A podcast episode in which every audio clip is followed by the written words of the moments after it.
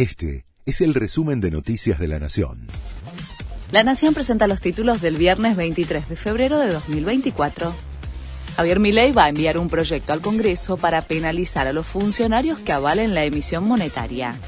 El mandatario presentará la iniciativa al Poder Legislativo para que juzgue con cárcel a la dirigencia política que de manera directa o indirecta estén detrás del financiamiento al Tesoro. El presidente detalló que el envío del proyecto se hará cuando estén en condiciones de abrir el mercado y terminen de sanear el Banco Central.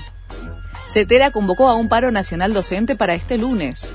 La secretaria general del gremio, Sonia Aleso, dijo que el voto fue unánime y advirtió que si no hay acuerdo podrían seguir con el plan de acción. La reunión por las paritarias está pautada para el martes. Nueva jornada de protesta de organizaciones sociales. Es contra el cierre de comedores populares y el ajuste en los programas sociales.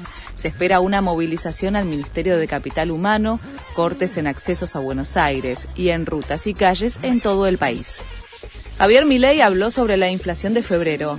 Un 15% sería un numerazo, dijo el mandatario, que destacó su gestión económica en los primeros meses de gobierno. Lo que hay que mirar es dónde estaríamos si no estuviéramos acá. Estábamos en una hiper o en una situación propia para una hiper, aseguró el presidente, que adelantó que busca llegar a mitad de año con un dígito de inflación. Estados Unidos volvió a la Luna medio siglo después del programa Apolo. El módulo Odiseo de una empresa privada alunizó luego de haber enviado las primeras imágenes de la superficie del satélite. Se trata de la primera misión privada que llega a la Luna después del Apolo 17 en 1972 y su misión es llevar instrumentos científicos al Polo Sur lunar. Este fue el resumen de Noticias de la Nación.